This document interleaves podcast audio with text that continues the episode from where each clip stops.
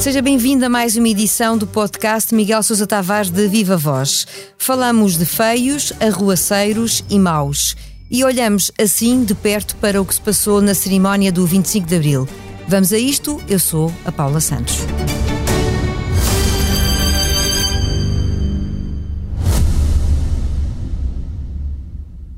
O Expresso faz 50 anos. Celebre connosco e torne-se assinante em expresso.pt. Ora, viva Miguel! Viva Paula! Então por onde começamos? Se calhar por aquilo que define na sua crónica como a relação dos portugueses com o 25 de Abril, o que o leva a dizer que continuamos a viver numa democracia que ainda atravessa um processo de educação coletiva e individual. Quer explicar? Porque eu acho que a democracia é uma, é uma, é uma construção muito delicada que precisa de ser hum, precisa de ser regada todos os dias e demora gerações até se entranhar.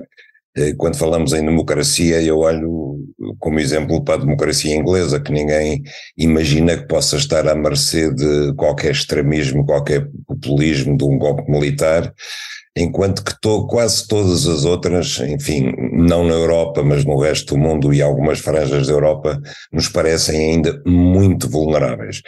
A democracia portuguesa ainda é jovem, apesar de estar quase a fazer 50 anos, e isso vê-se sobretudo quando se pergunta às pessoas no, o que é que acham do 25 de Abril, o que é que ganharam, se o 25 de Abril está cumprido ou não está cumprido, e eu noto que as pessoas confundem a democracia com circunstâncias de conjuntura económica e conjuntura inclusive do seu próprio bem-estar, ou seja, se as pessoas acham que estão a atravessar um bom momento económico nas suas vidas ou na vida do país, a democracia está bem. Caso contrário, a democracia está mal. Quando estão a confundir conceitos, a democracia é o, é o sistema político baseado na liberdade individual, na liberdade coletiva, na livre expressão do pensamento, na livre eleição dos nossos representantes, depois, se eles governam bem ou mal, se a conjuntura está difícil, está boa ou está pior, isso já é diferente. Isso já tem que ver com a forma como nós nos governamos, como os outros nos governam, como nós os elegemos, quem é que nós elegemos, mas não decorre diretamente da democracia. Eu acho que os portugueses confundem os dois conceitos. Isso significa, para mim, em minha opinião, que a ideia de democracia ainda não está estabelecida, enraizada, ainda não faz parte da nossa educação coletiva. Falta maturidade para que isso aconteça? Falta maturidade e falta perceber o que é que é a democracia, quer dizer, falta um bocadinho de história, um bocadinho de conhecimento, um bocadinho de entender que eh, quando nós vemos, por exemplo, os debates que acontecem nas redes sociais, nas colunas de comentários dos jornais, para muitos, eu pensei que aquilo, pronto, representa de facto os extremismos e os populismos, mas uh, é uma franja grande de portugueses e para eles a democracia é estar de acordo com aquilo que eles pensam, não é partir do princípio que os outros têm direito a pensar diferente e a exprimir as suas opiniões diferentemente. Passemos então para aquilo que se passou no dia da cerimónia e antes das comemorações oficiais do 25 de Abril, no momento de boas-vindas a Lula da Silva, que foi antes das cerimónias oficiais. Já sabíamos que se preparava um protesto, tal como fez Augusto Santos Silva, também o Miguel utiliza a palavra vergonha no seu texto, mas no seu caso não chegou a senti-la porque o mérito, e o mérito por não ter sentido isso, é do Presidente do Brasil. Sim, porque eu acho que Lula de, desarmou, desarmou a posteriori, não é? Os, os arruaceiros do, do Chega quando disse aquela frase que eu acho que é, é, é, de uma grande verdade, e de, mais do que o humor, é uma grande verdade política, que eles deviam ter ido, devem ter ficado muito contentinhos eh, ao irem para casa, devem-se ter achado os melhores da rua dele, deles, que a grande figura que fizemos, e fizeram uma figura tristíssima, e eles apenas se envergonharam a si próprios, não têm estatuto e, a meu ver, nem sequer dignidade política para chegarem a envergonhar o resto do país, porque senão eu ter-me sentido envergonhado, mas felizmente não foi o caso. Acho que eles apenas se envergonharam a si próprios e mostraram aquilo que eram. E nesse caso eu estou de acordo com Augusto Santos Silva, aquilo foi sobretudo, além de uma demonstração de falta de espírito democrático e de falta de espírito patriótico, foi uma demonstração de falta de educação e de falta de maneiras para se portar numa sala. Eles estiveram numa numa sala, numa cerimónia pública ou em casa de alguém, onde estão pessoas que eu não gosto pessoalmente, eu não vou fazer uma arruada. Eu pura e simplesmente fico calado ou não vou, vou-me embora. Miguel, quando diz que não tem estatuto nem dignidade, está, por exemplo, a lembrar-se de uma comparação que faz no seu texto com o Vox, que é um partido da direita, como sabemos, espanhol, mas que tem uma outra estrutura de funcionamento. E o Miguel faz essa comparação até porque já esteve perto do Vox em ações de campanha e tem a experiência de ter entrevistado, inclusivamente, uh, um dirigente regional, não é? Sim, eh, quando eu falo da diferença entre o Vox e o Chega é sobretudo a nível de estrutura política e ideológica e por isso é que eu digo que enquanto que o Chega apenas me inspira desdém e vergonha, o, o Vox inspira medo, porque o Vox de facto tem uma base ideológica muito forte, muito sustentada tem raízes profundas na, na história de Espanha e, no, e, aqui, e, naquilo que é o sentimento coletivo de muitos espanhóis, e não é por acaso que o Vox já está a, a governar, embora em coligações com o PP em algumas autonomias espanholas, e o Vox é uma ameaça séria à democracia, porque é uma ameaça com um programa político que poderia começar a funcionar amanhã, enquanto que o Chega, não há ninguém que saiba qual é o programa político do Chega, para além de estar a cavalgar constantemente o escândalo do dia, fazer arruaças permanentes, sobretudo e mais alguma coisa. Eu digo no meu texto que o Chega é uma espécie de guarda noturno da democracia que, ao fim do dia, recolhe os espojos do dia, vai ao caixote do lixo da política e tenta remexer, a ver o que encontra para, para agitar sobre aquilo que aconteceu no dia a dia. Agora, nem no médio, nem no longo prazo, eu vi jamais que o Chega tivesse um projeto político para o país, quer a nível económico, quer a nível social, quer a nível cultural, quer a nível ambiental, na agricultura, na saúde, na educação, onde quer que fosse. O Chega não tem substrato ideológico, tem apenas um grande orador e um grande demagogo, que é André Ventura. O Miguel reviu-se de alguma forma na reação de Augusto Santos Silva em relação ao episódio com Lula da Silva, de, enfim, protagonizado pelo Chega, mas pensa que o Presidente do Parlamento esteve bem na forma como geriu este episódio e como depois acabou por decidir, um, mais recentemente, não convidar o Chega para as viagens oficiais ao estrangeiro? Bem, eu não conheço os poderes que ele tem nessa matéria. Agora, Uh, francamente, quer dizer, eu, eu, ele é presidente da Assembleia da República, ele manda naquela casa.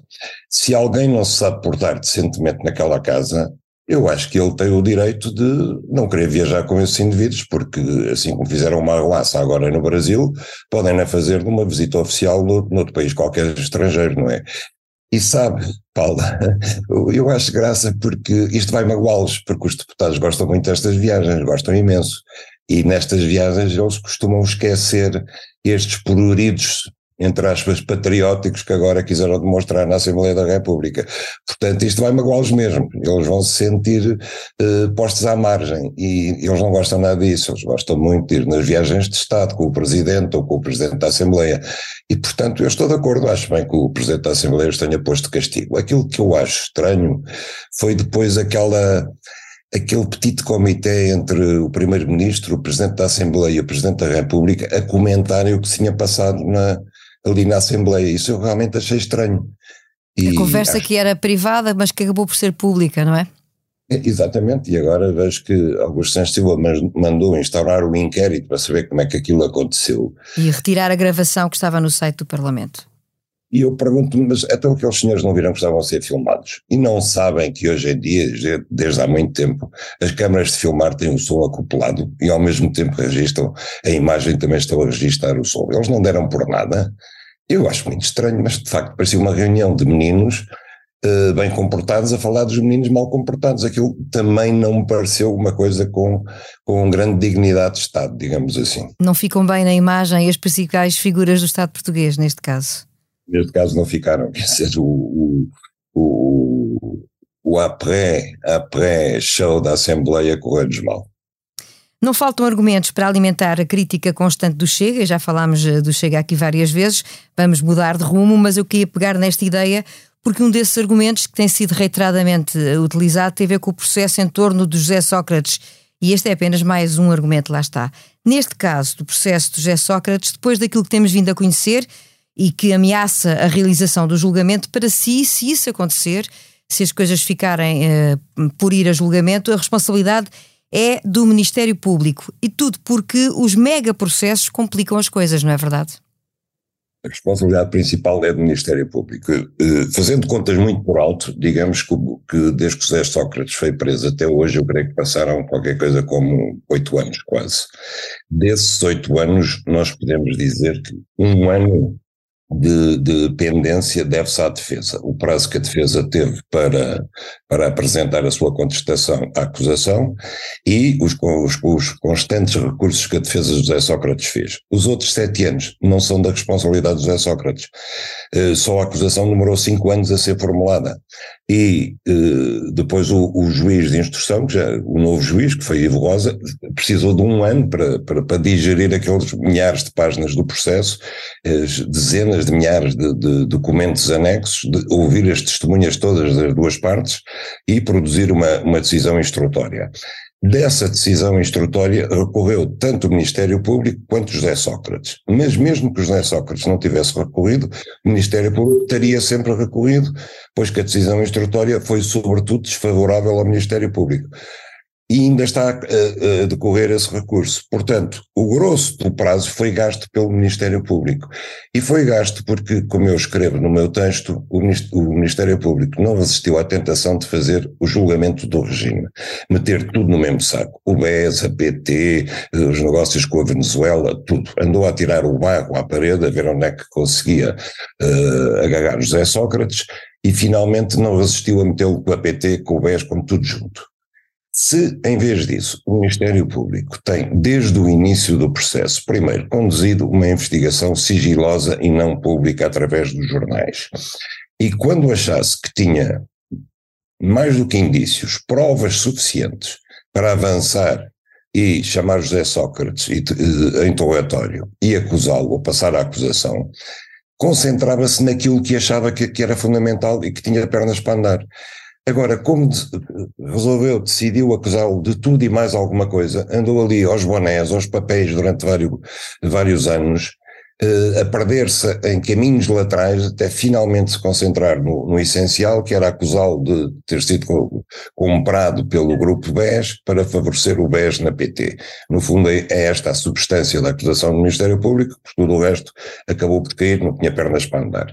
Mas até chegar aí perdeu imenso tempo e esse imenso tempo transformou isto num mega processo eh, onde, onde de facto se gastaram energias, gastou-se papel, gastam-se testemunhas e desvia-se do essencial. Esse é, para mim foi o grande erro do Ministério Público. Passamos anos a ouvir dizer que é preciso evitar os mega processos, mas de facto ninguém teve mão aqui no Ministério Público. E vamos ver ainda qual é o desfecho deste caso. Para fecharmos o nosso tempo regulamentar, Voltemos a falar da visita do Presidente do Brasil para, do ponto de vista diplomático, lembrar o que é que sobra desta passagem por Lisboa. Há razões por parte da diplomacia portuguesa, na sua opinião, para um, de alguma maneira invocar alguns ganhos eh, da parte portuguesa na questão, na gestão do dossiê da guerra na Ucrânia? Paula, para usar uma palavra que tem andado na moda, eu acho que a democracia portuguesa pode invocar uma, uma vitória da semântica porque aquilo que ficou no comunicado conjunto, segundo consta, o Brasil queria que se dissesse que, que era preciso trabalhar para uma paz na, eh, na guerra da Ucrânia, e a, a diplomacia portuguesa conseguiu acrescentar uma paz justa.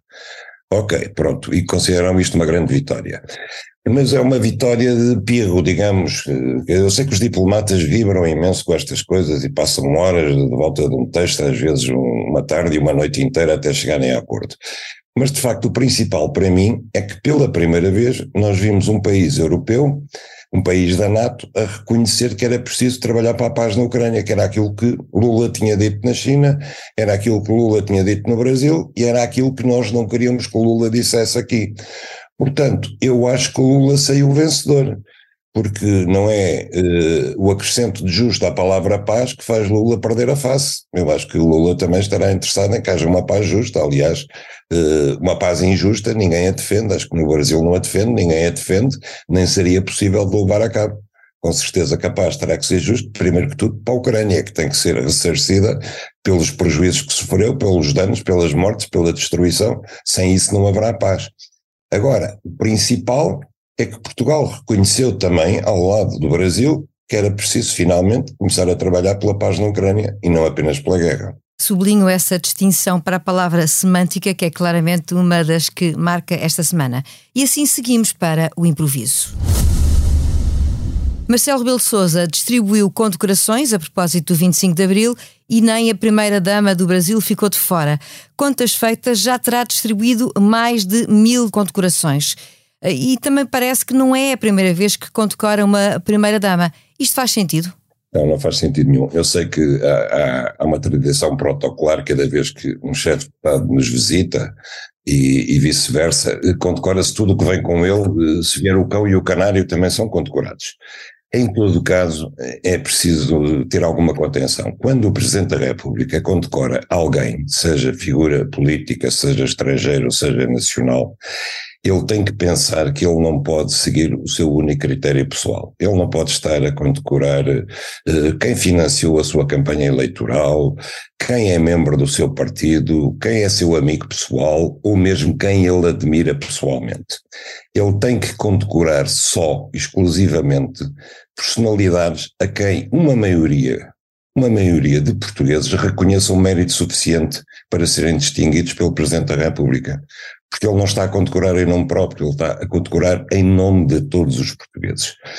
Quando ele resolve condecorar a primeira-dama do Brasil, que é a primeira-dama há três meses e que é a mulher do presidente brasileiro há dois anos, creio eu, eh, com a Gran Cruz da Ordem do Infante do Henrique, eh, é, é uma condecoração destinada a quem eh, tem obra de relevo em defesa da cultura ou da língua portuguesa e da sua expansão.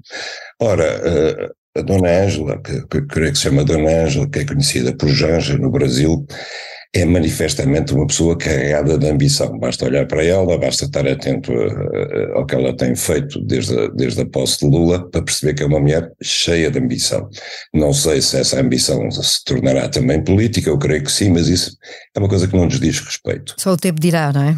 É, o futuro dirá. É uma aposta minha. Agora, o que ela não tem, com certeza, é qualquer pedigree cultural. Ninguém conhece nada em defesa em abono da cultura portuguesa ou da língua portuguesa, seja no Brasil ou muito menos em Portugal. E, portanto, quando o Presidente agarra numa condecoração que já receberam altos vultos da cultura portuguesa e brasileira e enfia no peito da primeira-dama do Brasil só porque ela é casada com o Presidente do Brasil, ele está a, a, banalizar, mais do que banalizar, ele está praticamente a humilhar a condecoração. Outro, outras condecorações que ele resolveu dar no 25 de Abril. A Ordem da Liberdade, por exemplo, a Paulo de Carvalho e a Fernando Torto. Oh Paulo, eu sou filho de um pai e de uma mãe que receberam a Ordem da Liberdade das mãos do presidente Mário Soares. Ambos tinham um longo currículo de combate à ditadura. O meu pai, várias vezes preso pela PIDE, eh, entrou em revoltas, eh, eh, esteve no 25 de Abril no Lar do Carmo, como toda a gente sabe. A minha mãe foi presidente da Comissão de Socorro aos Presos Políticos, também interrogada pela PIDE. Todos fizeram parte da oposição desde sempre ao Estado Novo e combateram pela liberdade depois do 25 de Abril também. E eu cresci no meio de oposicionistas. Eu conhecia praticamente toda a gente que era oposição em Portugal. Jamais vi constar de qualquer lista, de qualquer movimento, de qualquer manifestação contra o Estado Novo, os nomes de Fernando Tordo ou Paulo de Carvalho. Eu só os conhecia dos festivais da canção, que era uma espécie de concurso de cantigas, aliás, abençoado pelo regime. E depois, no 25 de Abril, Paulo de Carvalho e Fernando Tordo tornaram-se companheiros de estrada do Partido Comunista Português, numa altura em que o Partido Comunista Português combateu contra a instauração da liberdade em Portugal. Portanto, eu pergunto ao professor Marcelo Rebelo de Sousa, o que é que Fernando Tordo e Paulo de Carvalho fizeram pela liberdade em Portugal para estarem, por exemplo, ao lado do meu pai ou da minha mãe e tantos outros que receberam justamente a Ordem da Liberdade? O que é que fizeram? E é com essa pergunta que fica no ar que concluímos este episódio que tem como título Feios, Arruaceiros e Maus. Mais um episódio do podcast Miguel Sousa Tavares de Viva Voz. A sonoplastia está a cargo do João Martins. Já sabe, opinião à sexta-feira.